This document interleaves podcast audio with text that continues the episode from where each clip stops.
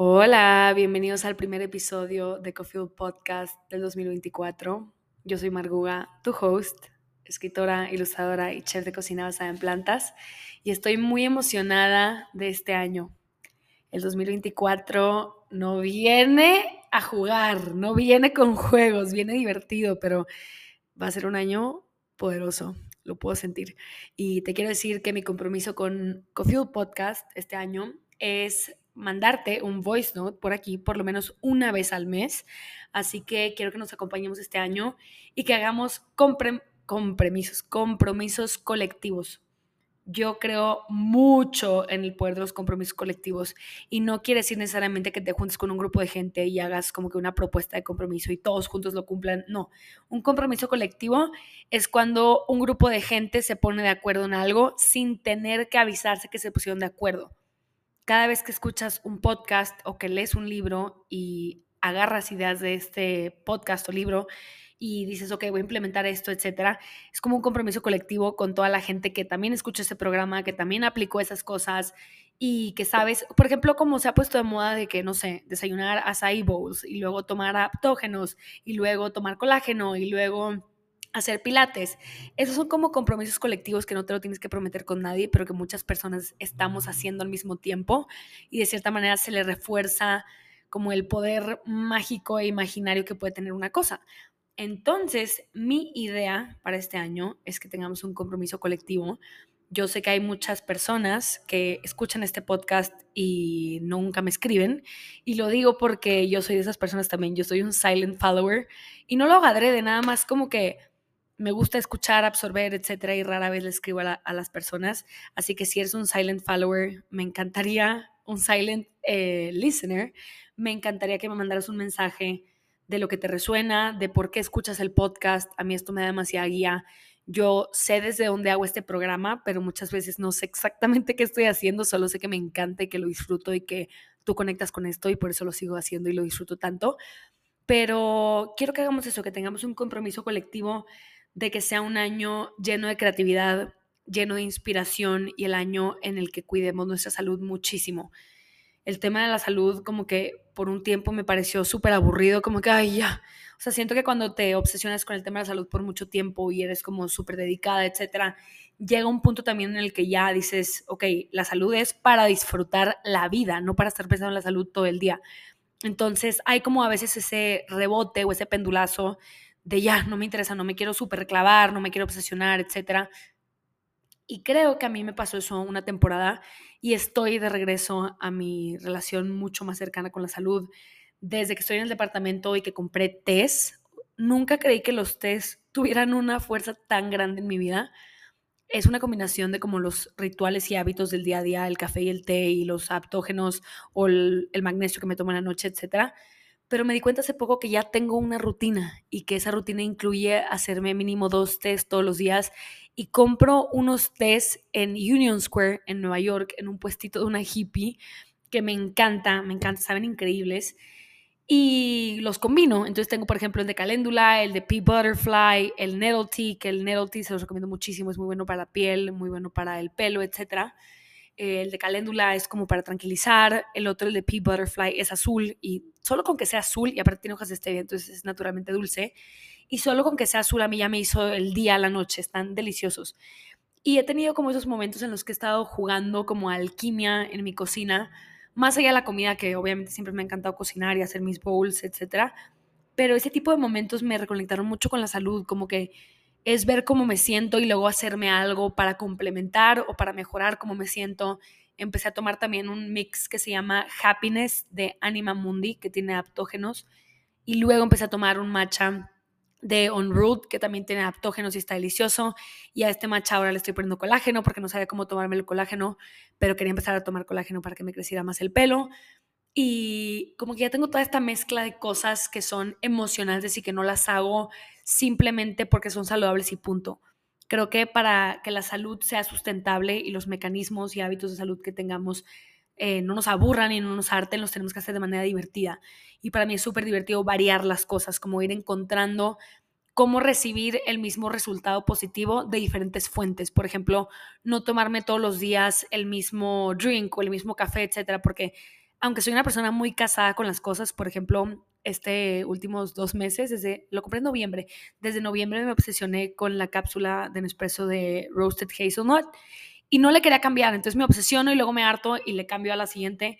Entonces, creo que todo esto tiene que ver también con autoconocimiento, ir conociendo cómo eres. Yo ya sé que por una temporada me caso con algo y luego quiero probar algo nuevo que tenga el mismo fin o el mismo sabor o que me haga el mismo beneficio. Entonces, me ha servido mucho esto, conocer este lado de mí, para no separarme del tema de la salud, porque los suplementos, a mí, cosas, perdón, cosas tan fáciles como tomar magnesio diario, me ha hecho mucho, mucho bien. O sea, yo tomé magnesio mucho tiempo y, vi una como una calma muy diferente en mí, me bajó muchísimo los niveles de ansiedad y siempre lo supe y nada más había temporadas donde no lo quería tomar, o sea, estaba negada a tomarlo y no sé por qué.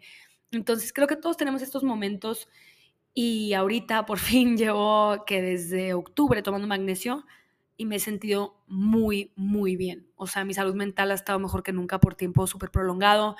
He estado mucho más, no quiero decir motivada, porque también un poquito vamos a hablar de eso en este episodio, la diferencia entre la motivación y lo importante que es mantenernos inspirados.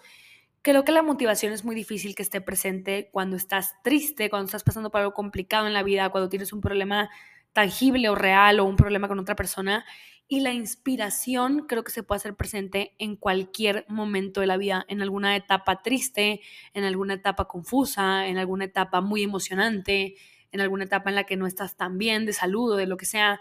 Entonces, yo lo que estoy buscando este año, ni siquiera buscando, haciendo tiempo para y nutriendo, es la inspiración. Y creo que todos tenemos inspiration triggers y son diferentes. Entonces, te dejo, para empezar, te dejo esta pregunta para este podcast, para que entrenes tu creatividad este año y, te puedas, y puedas profundizar en ella. ¿Cuáles son tus inspiration triggers? ¿Qué es el tipo de cosas y el tipo de, como, sí, el tipo de contenido que a ti te hace sentirte inspirado, inspirada? Inspirar creo que tiene que ver con, inspirar creo que tiene que, significa que inspira a la acción. Entonces, ¿a ti qué te mueve como las cuerdas emocionales? Al grado que cuando terminas de ver esa película o de escuchar esa canción o escuchar el piano o de ver una sesión live de jazz, qué tipo de cosas te hacen a ti salir de ahí y decir, wow, tocas algo con mi vida. O sea, hacer algo creativo, de que me dieron ganas de escribir, me dieron ganas de crear, me dieron ganas de irme de viaje, me dieron ganas de enamorarme, me dieron ganas de hacer trabajo de sombra, que eso también puede ser una inspiración. Entonces, mi primera propuesta para el 2024 es eso, que conozcamos qué nos inspira y lo visitemos seguido. Yo me di cuenta el año pasado que el teatro me inspira muchísimo, o sea, ir al teatro. Primero que nada, me encanta ver gente actuar. Segundo, me encantan las historias. Tercero, admiro muchísimo que la actuación, es la, actuación de teatro es todo corrido, o sea, no es una película que tienes tiempo de voltearte y ahí estornudé o necesito ir al baño, es todo corrido. Entonces, admiro muchísimo el estado en el que se pueden mantener los actores en el teatro para darle, darle, correr, correr, sin espacio a equivocarte. A mí el tema de improvisación me fascina y lo admiro, entonces me di cuenta que ir al teatro más seguido es una de las maneras en las que puedo profundizar en, o sea, que es un inspiration trigger para mí. Este episodio está basado, va a estar basado en preguntas que hicieron en Cofield Community. ¿Cómo le puedes hacer para hacer preguntas en Cofield Community? En el newsletter que se llama Cofield Letters, que está en Substack, probablemente ya está suscrita, suscrito, y si no, te invito a buscarlo. Buscas en Google Cofield Letters y voy a poner el, link en la descripción. Y tenemos un chat para la comunidad donde hacemos preguntas que quieren que aborden el podcast. Así que me hicieron preguntas muy buenas. La primera me encantó porque va muy en línea con el tema de creatividad. Y no creatividad de hacer arte, sino creatividad en tu estilo de vida y tu manera de vivir, que creo que eso es lo más importante, hacer de nuestra vida literalmente un arte y un arte que el arte se rompe en, gustos. Entonces, las vidas también, hay vidas que a una persona le pueden encantar y es la vida de sus sueños y para alguien más es la peor pesadilla. Entonces, hacer nuestra vida un arte quiere decir algo muy diferente y muy peculiar y personalizado para cada quien. Entonces, para muchas y muchos de nosotros, una vida creativa incluye ser dueño de tu tiempo y ser dueño de tu energía y poder decidir constantemente dónde la vas a dirigir. Entonces nos vamos a la primera pregunta que hizo Camila. Guga, a mí me gustaría saber cuál crees que es la cualidad o habilidad más importante que debe tener una persona self-employed. Esta pregunta me gustó mucho. Creo que lo primero es visión y lo segundo es resiliencia. Visión para, si tú tienes una visión de lo que quieres que tu proyecto haga y cuál es el fin de tu proyecto y el método que hagas al principio, si no funciona, solo funciona como feedback el que no funcione, ¿me explico? Si tú tienes muy claro que tu proyecto, tu emprendimiento es, por ejemplo, para mejorar la salud de la gente y el primer acercamiento a esto no funciona, lo único que vas a hacer es cambiar la manera, no vas a cambiar el propósito de, o sea, si solo quieres ver números y no hay números rápido, obviamente te vas a desilusionar. Entonces, creo que tener una visión a largo plazo de qué es lo que estás queriendo crear te permite a corto plazo buscar todas las maneras y todas las opciones en las que ese fin se puede crear. Entonces, por eso digo resiliencia. Si tienes la visión y no funciona, necesitas resiliencia y paciencia para seguir tratando hasta que funcione. Por ejemplo, yo no le sé a TikTok, o sea, no, no le entiendo tanto. Entonces subí un video con un escrito, que el escrito pegó muy bien en Substack, y cuando lo subí a TikTok no pegó igual. Y luego me di cuenta por qué no pegó igual, porque di una introducción muy larga y TikTok tiene otro formato en el que es más corto, como que tienes que hacer algo rápido, etc. Entonces solo me sirvió como información de, ah, ok, esto no sirvió de esta manera, tendría que hacerlo de esta manera para que sirviera en este formato. Pero el trabajo inicial, que fue el escrito, funcionó en el lugar original en el que iba a funcionar, ¿me explico?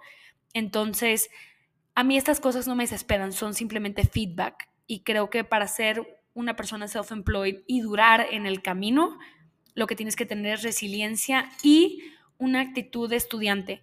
A mí me encanta ser estudiante, creo que es el área de mi vida en la que más soy como una persona humilde y abierta y abierta a aprender. A mí me fascina conocer gente que percibo mucho más inteligente que yo.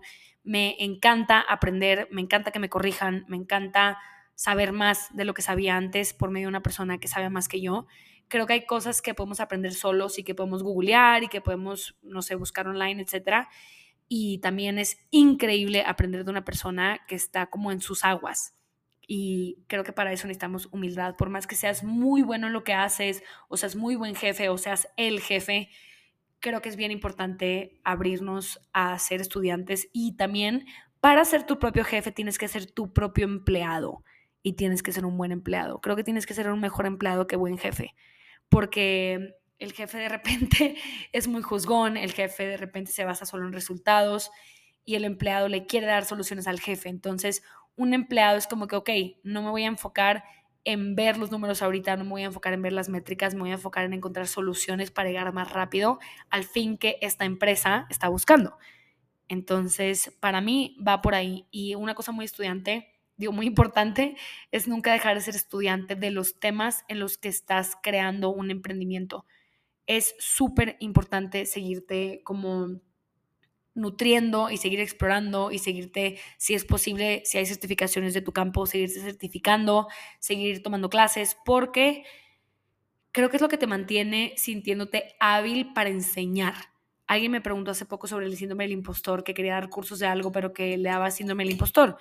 Y le pregunté qué tan preparada estaba en el tema y no estaba preparada para el tema y me lo contestó muy directamente. Y yo creo que el síndrome del impostor se quita con evidencia del esfuerzo que le estás poniendo al tema del que estás enseñando o en el tema en el que estás trabajando. Por ejemplo, si vas a sacar una marca de algo de salud, necesitas mucho research y mucho backup y evidencia científica y validación médica para que algo de este, de este estilo pegue en el mundo. Entonces, creo que hay que tener como la claridad de, ok, ¿qué se necesita para ganar en, esta, en este ámbito laboral? o en esta industria, cada industria necesita cosas diferentes. Entonces, para ser, para ser self-employed, piensa qué cualidades tienes tú que vas a disfrutar usar y poner constantemente en práctica y en qué ámbito o en qué industria los puedes usar. Por ejemplo, la industria influencer es muy diferente a la industria de online business. Es completamente diferente. Una influencer tiene que estar muy apegada al tema de relaciones eh, públicas, al tema de networking, tiene que estar hablando con mucha gente, tiene que trabajar muy bien bajo presión porque tiene que entregar métricas, tiene que entregar resultados, tiene que tener la paciencia de cuando le paguen de un deal, porque generalmente las influencers les pagan, o sea, hacen algo y les pagan como a los tres, seis meses en general. Entonces, esas son algunas cualidades y tiene que estar cómoda generalmente posando, tiene que estar cómoda con ser vista, que eso también incluye mucho trabajo interno. Entonces, eso es una parte de la industria de lo que vemos en digital.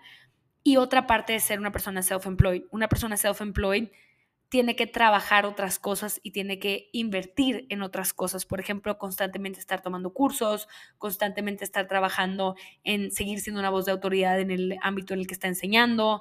Tiene que cuidar su trabajo para que no se copien, porque hay mucha competencia en ese lado, porque incluye directamente dinero y clientes. Entonces, dentro de cada industria hay cualidades que son necesarias. Entonces, yo te diré qué cualidades tienes naturalmente y que disfrutas usar y poner en práctica. Por ejemplo, a mí siempre me ha gustado rimar. Desde chiquita hacía raps en mi casa. Entonces, cuando yo estudié digital marketing, tenía mucho sentido, porque en el tema de marketing digital se usa mucho el juego de palabras, se usa mucho el hacer storytelling, etcétera. Entonces, si yo me cambiara de industria, podría ser muy probablemente el marketing digital, porque es algo que le sé y que aplico a veces en lo mío y que aparte estudié un rato eso, entonces pienso más bien en las cualidades que tendría que usar en ese trabajo. Entonces, piensa en eso, qué cualidades disfrutas poner en práctica, cómo quisieras que fueran tus días en el, en el, en el curso, perdón, de escribir para sanar y autoconocimiento hay un ejercicio que yo les conté que hice del libro Tu vida, tu mejor negocio. Y este libro hablaba mucho de visualizar tu vida futuro, como qué te ves haciendo en los días, cómo ves que sea tu entre semana. Y yo he ido puliendo así mi trabajo porque yo me imaginé siempre con mucho tiempo de poder estar con mi celular en modo avión y de poder estar haciendo lo que yo quiera, ya sea tomar una clase, ya sea estar con una amiga, ya sea estar con mi pareja, ya sea estar aprendiendo algo, estar pintando, estar escribiendo. Entonces, entonces yo tenía clarísimo que el tiempo libre era muy importante para mí y en muchas opciones de trabajo que tuve disponibles no las tomé porque requerían mucho ping pong de conversación con alguien más y yo sé que a mí eso no me gusta. Entonces fui puliendo las oportunidades que creaba o los trabajos que agarraba o no agarraba o dejaba pasar basado en lo que me veía haciendo, ¿me explico? Entonces, en este tipo de debates mentales, tienes que tomar en cuenta si eres una persona, si disfrutas más ser una persona introvertida o extrovertida, porque todos somos todo, y con qué tipo de gente quieres trabajar, o si quieres trabajar sola y vas a outsource cosas, que esa parte también siendo self-employed es bien importante, darte cuenta cuáles son tus fortalezas dentro de tu negocio y qué cosas tienes que pedir ayuda y contratar a otras personas, qué cosas tienes que delegar. Entonces, también para ser una buena persona self-employed, tienes que saber employ el talento y los skills de otras personas. Y creo que eso es lo más importante. Dice Pau, creo que hay algo que siento que tenemos en común y es esta capacidad de abrirnos al amor, de intentar estar ahí cuando se presenta, aunque los resultados no sean lo que esperábamos o lo que creemos que nos merecemos. Mi pregunta es, cómo hacer las paces con el amor y con encontrar a alguien que realmente nos llene. Si existe esa persona, después de tantos intentos fallidos, pierdo la esperanza. Me gustaría mucho escuchar tu punto de vista. Te mando un abrazo. Ay, Pau, yo también te mando un abrazo enorme. Gracias por tu pregunta, qué bonita. Cuando se trata del amor, yo pienso muchas cosas y estas cosas cambian todo el tiempo porque estamos aprendiendo todo el tiempo. A mí me fascina la psicología de las relaciones, me fascina entender más cómo funcionamos las mujeres, cómo funcionan los hombres a nivel de atracción, a nivel de compromiso, a nivel de dinámicas este, amorosas y lo que hace que una relación dure, no dure, etc. Y creo que siempre he hablado del amor desde un punto de vista muy romántico y luego otras veces desde un punto de vista muy como objetivo y ahorita estoy en un espacio en el que me estoy abriendo a cambiar mi perspectiva del amor. Y en cuanto, creo que para tener, cambiar una perspectiva, sobre todo en el amor, hay que voltear para atrás y reacomodar todas las historias que hemos vivido. Yo acabo de cumplir 30 años y sentí como si se acomodara todo mi Tetris interno y como que puedo voltear para atrás y ver estos últimos 10 años y examinarlos de cerca y te quiero compartir un poquito de lo que yo rescaté de mi lado amoroso y de mi vida amorosa en estos 10 años. No voy a decir ni cuántos exes he tenido, ni con cuántas personas he salido, pero aprendí, lo primero que me prometí fue nunca voy a salir con alguien por llenar tiempo o por aburrimiento. Y esto lo llevo haciendo muchos años. Y partiendo desde ahí, creo que el lugar desde el que conectamos y a lo que nos abrimos y lo, de lo que nos ahorramos y nos salvamos, ya empezamos con el pie derecho. Entonces, dada la intención aclarada de solo voy a ir con personas que sienta cierta buena intuición o que crea que vamos a nutrirnos o aportarnos algo uno al otro en nuestro camino, etcétera. Creo que partiendo desde ahí, desde compromisos internos que tengan que ver con tu vida, con lo que para ti es importante, con lo que a ti te hace bien a nivel mental, a nivel espiritual y a nivel físico. Ojo que es bien importante tomar en cuenta todos estos lados cuando sales con alguien o vas a salir con alguien o contemplas en salir o no con alguien. Y creo que si partimos desde ahí, no existe eso de sentir que perdiste el tiempo. Yo honestamente no siento que perdí el tiempo porque aparte no estaba buscando necesariamente casarme antes. Entonces, creo que es perder el tiempo, no perder el tiempo, basado en cuál es la pregunta que te estás haciendo, para qué estás saliendo con otras personas. Estás saliendo con otras personas para aprender a relacionarte, estás saliendo con otras personas para ver qué puedes crear diferente con cada estilo de persona, para saber lo que te funciona y lo que no, para reaprender como ideas que tienes subconsciente sobre el amor, sobre lo que mereces y lo que no. Yo lo que te quiero contar es que el amor también es una práctica y a todo nos acostumbramos. Entonces, creo que el dating es una práctica de a qué me quiero acostumbrar y qué no quiero permitir una segunda vez. Y eso te das cuenta bien rápido. Desde una primera o segunda cita te puedes dar cuenta de cosas que intuyes de que, ok, esto se va a poner peor o esta persona se ve una persona responsable de sí misma, se ve una persona que tiene cualidades que me gustan, que me hacen sentir cómoda, que me dan paz, que me inspiran. Es un hombre del que puedo aprender, una mujer de la que puedo aprender. Entonces, si tienes claro cómo se siente, cómo se siente Pau cuando está enamorada y cuando se siente sana y salva e inspirada y cuidada y querida, te puedes llevar y filtrar por ese sentimiento, por ese filtro y por esa idea.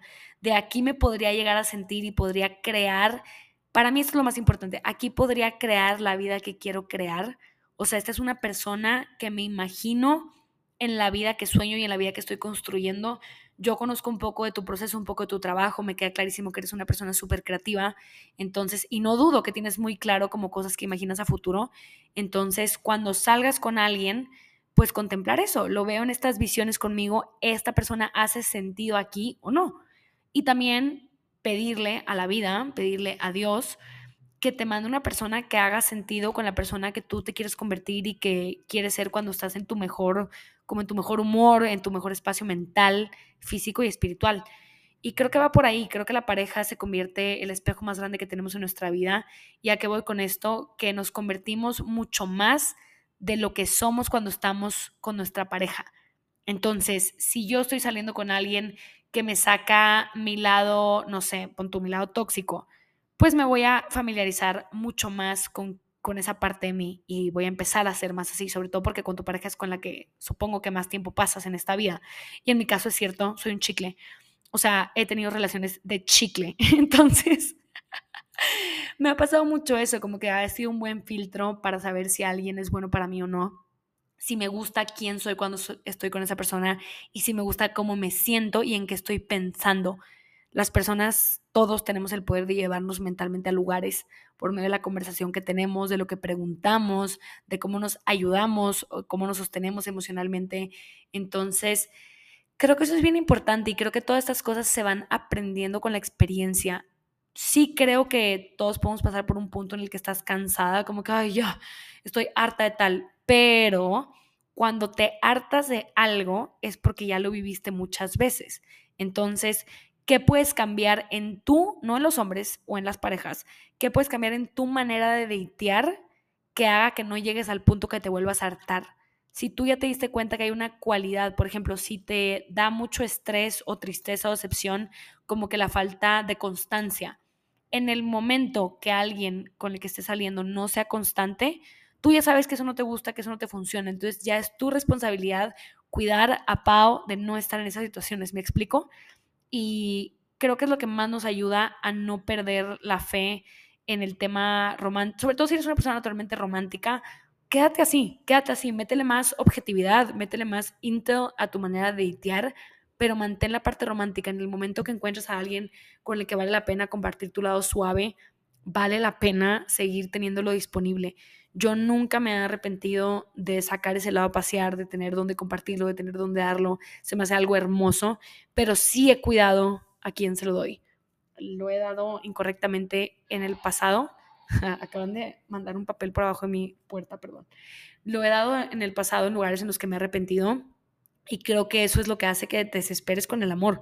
Entonces, más allá de cambiar a la otra persona, es cambiar en qué punto, a qué velocidad y con quién decidimos compartirnos. Y ese sería mi consejo, que te des una segunda chance como un borrón y cuenta nueva. Y ese borrón y cuenta nueva creo que requiere literalmente meditación, espacio de solitud, tener claridad. Creo que a veces está muy de moda como que ten claridad y haz una lista de la persona que quieres. Yo odio la idea de la lista porque a mí no me sale esa lista. Yo tengo otra manera de moverme en la vida y no tengo una lista rígida de lo que quiere una pareja. Solo tengo la intuición y el vibe en mi cabeza y ni siquiera lo voy a decir aquí. Pero creo que eso es importante, como que hacer un espacio para conocerte mejor en esa área y que vayas como entendiendo qué te gustaría recibir de la vida en cuanto al amor y permitir que así, que así sea, no te cierres. Y otra cosa bien importante que creo que nos quita un poco, como que, no que nos quita, hace que no nos desanimemos en esa área, es trabajar en todas las demás áreas de la vida. Yo pienso, yo amo dormir sola, adoro despertarme y dormirme en el estado en el que me duermo y me despierto. Y de verdad lo agradezco muchísimo porque sé que algún día va a haber alguien en la almohada al lado. Y también lo voy a amar y lo voy a disfrutar y lo voy a agradecer pero la etapa en la que estás ahorita es una etapa y no va a durar para siempre. Entonces, encuentra la manera en la que puedes disfrutar quién es Pau hoy, la libertad que tienes de no estar teniendo que tomar en cuenta a otra persona en tus decisiones. Y no lo digo como de manera egoísta, sino si disfrutas la etapa en la que estás ahora, cuando llegue alguien, vas a estar también preparada para esa etapa porque ya disfrutaste la anterior. Entonces, eso te lo digo de todo corazón. Vive tu etapa actual agradeciendo cuando haya y cuando no haya alguien y date la oportunidad y el espacio, más bien el espacio mental y meditativo y si es necesario terapia y si es necesario libros que te hagan aprender más de este tema para mejorar la calidad de tu dating life. Creo que el dating es la cosa más divertida del mundo cuando aprendes a hacerlo bien y bien quiere decir que a ti te haga bien, que sepas poner tus límites de manera clara y que salgas con una mentalidad de voy a conocer, me voy a divertir y si esto funciona a algo que veo a largo plazo, pues perfecto, me subo a ese ride y le damos, pero no con una expectativa de una más, a ver qué, o sea, no estar contando como con palitos eh, los intentos y eso te diría. Y siendo 100% honesta, también hay temporadas en las que simplemente te da flojera el amor y yo estoy en esa temporada. Generalmente pienso lo que les acabo de decir, pero a mí ahorita me da flojera. No tengo ganas de dedicarle mucha energía a eso, sobre todo porque por más divertido que me parezca el dating, la resolución de lo que pasa después del dating toma mucha energía. Y yo creo que cuando tenemos como cosas, compromisos creativos que queremos cumplir, a veces procrastinamos con dramas emocionales. Entonces, siendo totalmente honesta y totalmente transparente, si estuviéramos sentados en un café, te diría eso. Te diría como, creo que vale la pena tener temporadas en las que sí te cierras a la posibilidad de estar, pues de datear y de estar en pareja. Yo ahorita estoy así y me siento muy tranquila y creo que es algo que seriamente necesitaba.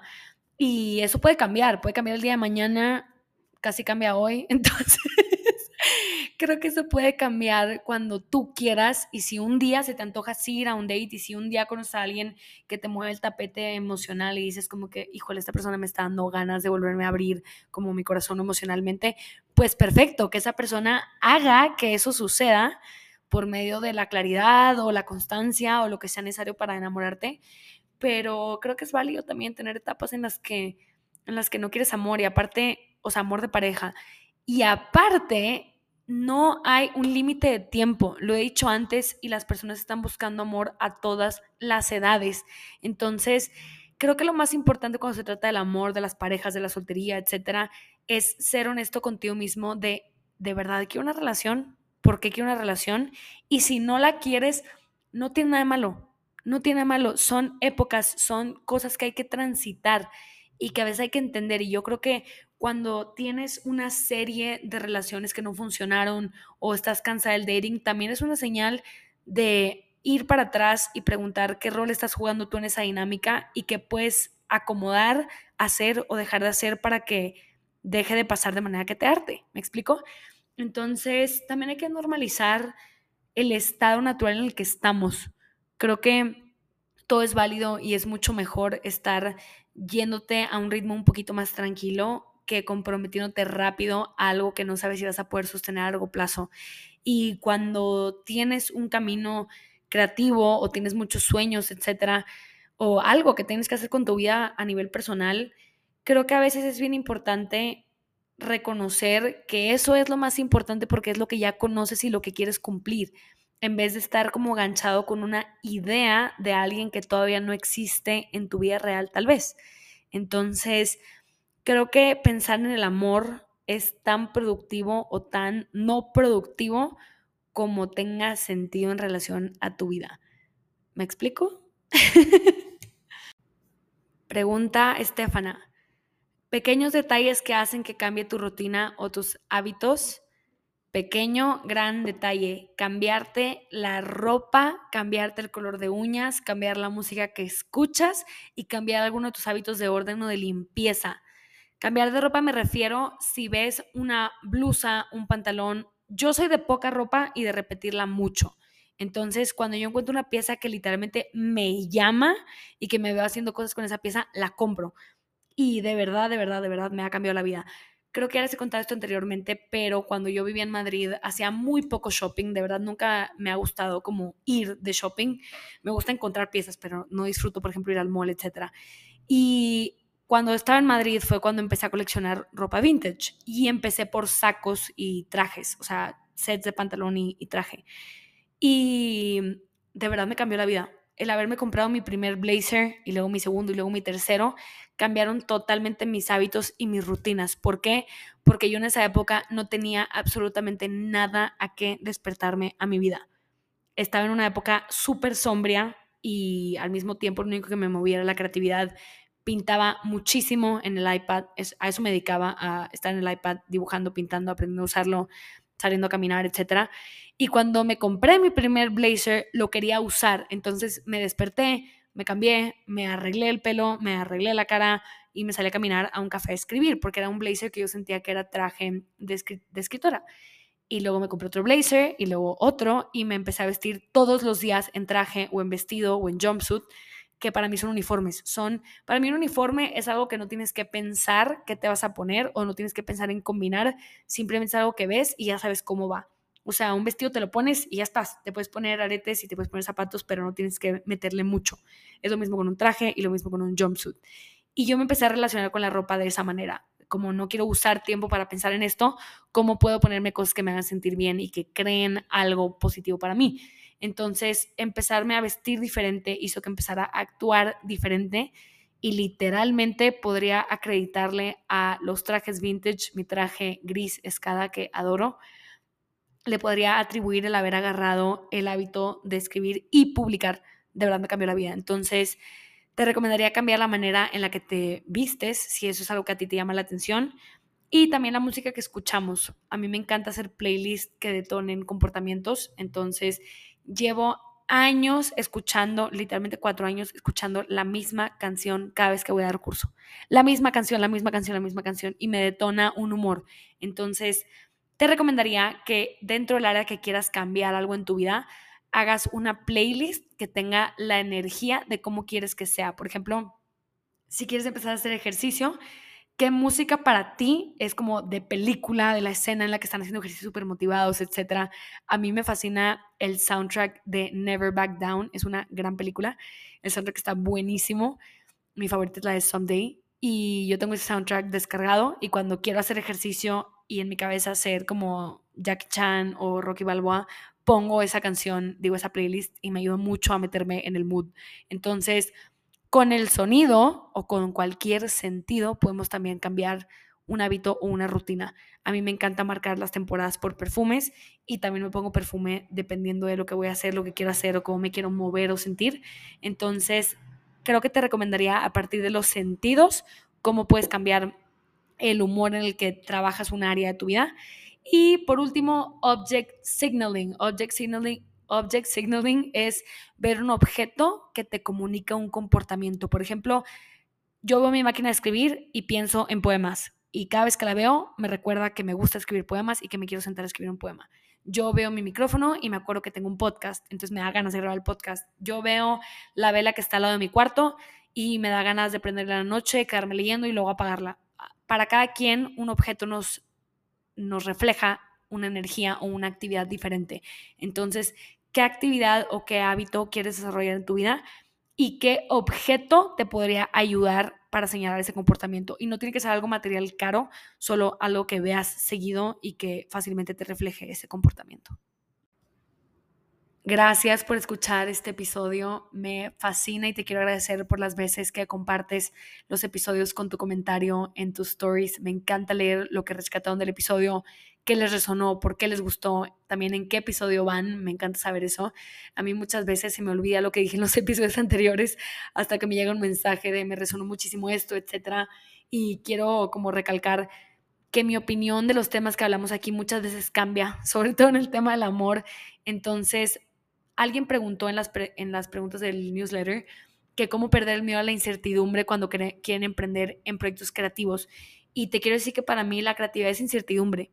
Es sinónimo de incertidumbre. Por más que sepas lo que estás creando, por qué lo estás creando o conozcas la técnica, etcétera, el crear algo y compartirlo o publicarlo siempre va a ser incertidumbre y un proceso inesperado nunca sabes qué va a pasar cuando publiques tu quinto poema, cuando publiques tu segundo corto, cuando hagas tu primer documental, cuando te atrevas a explorar cada vez más profundo el tema artístico que te llama la atención.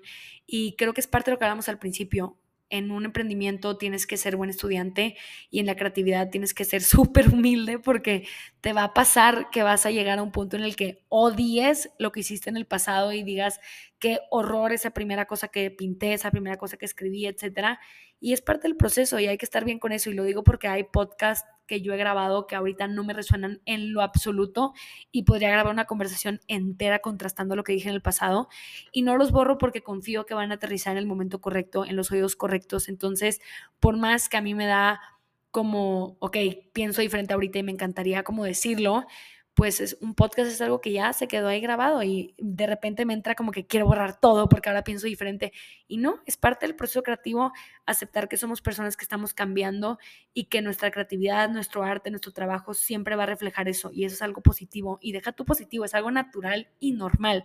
Entonces, creo que el invertirnos como personas con nuestro tiempo, con nuestra energía en lo creativo, en el arte, en lo inesperado, en lo que tiene mucha incertidumbre, nos forja mucha paciencia y nos forja mucha adaptabilidad.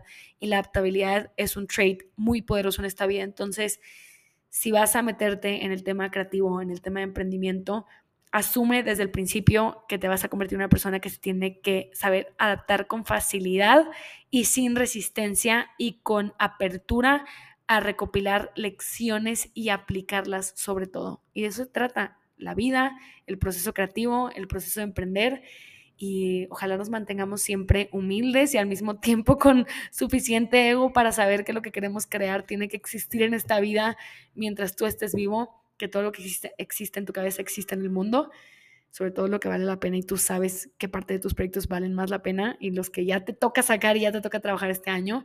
Así que vamos colectivamente a hacer realidad todo lo que vive en nuestras neuronas.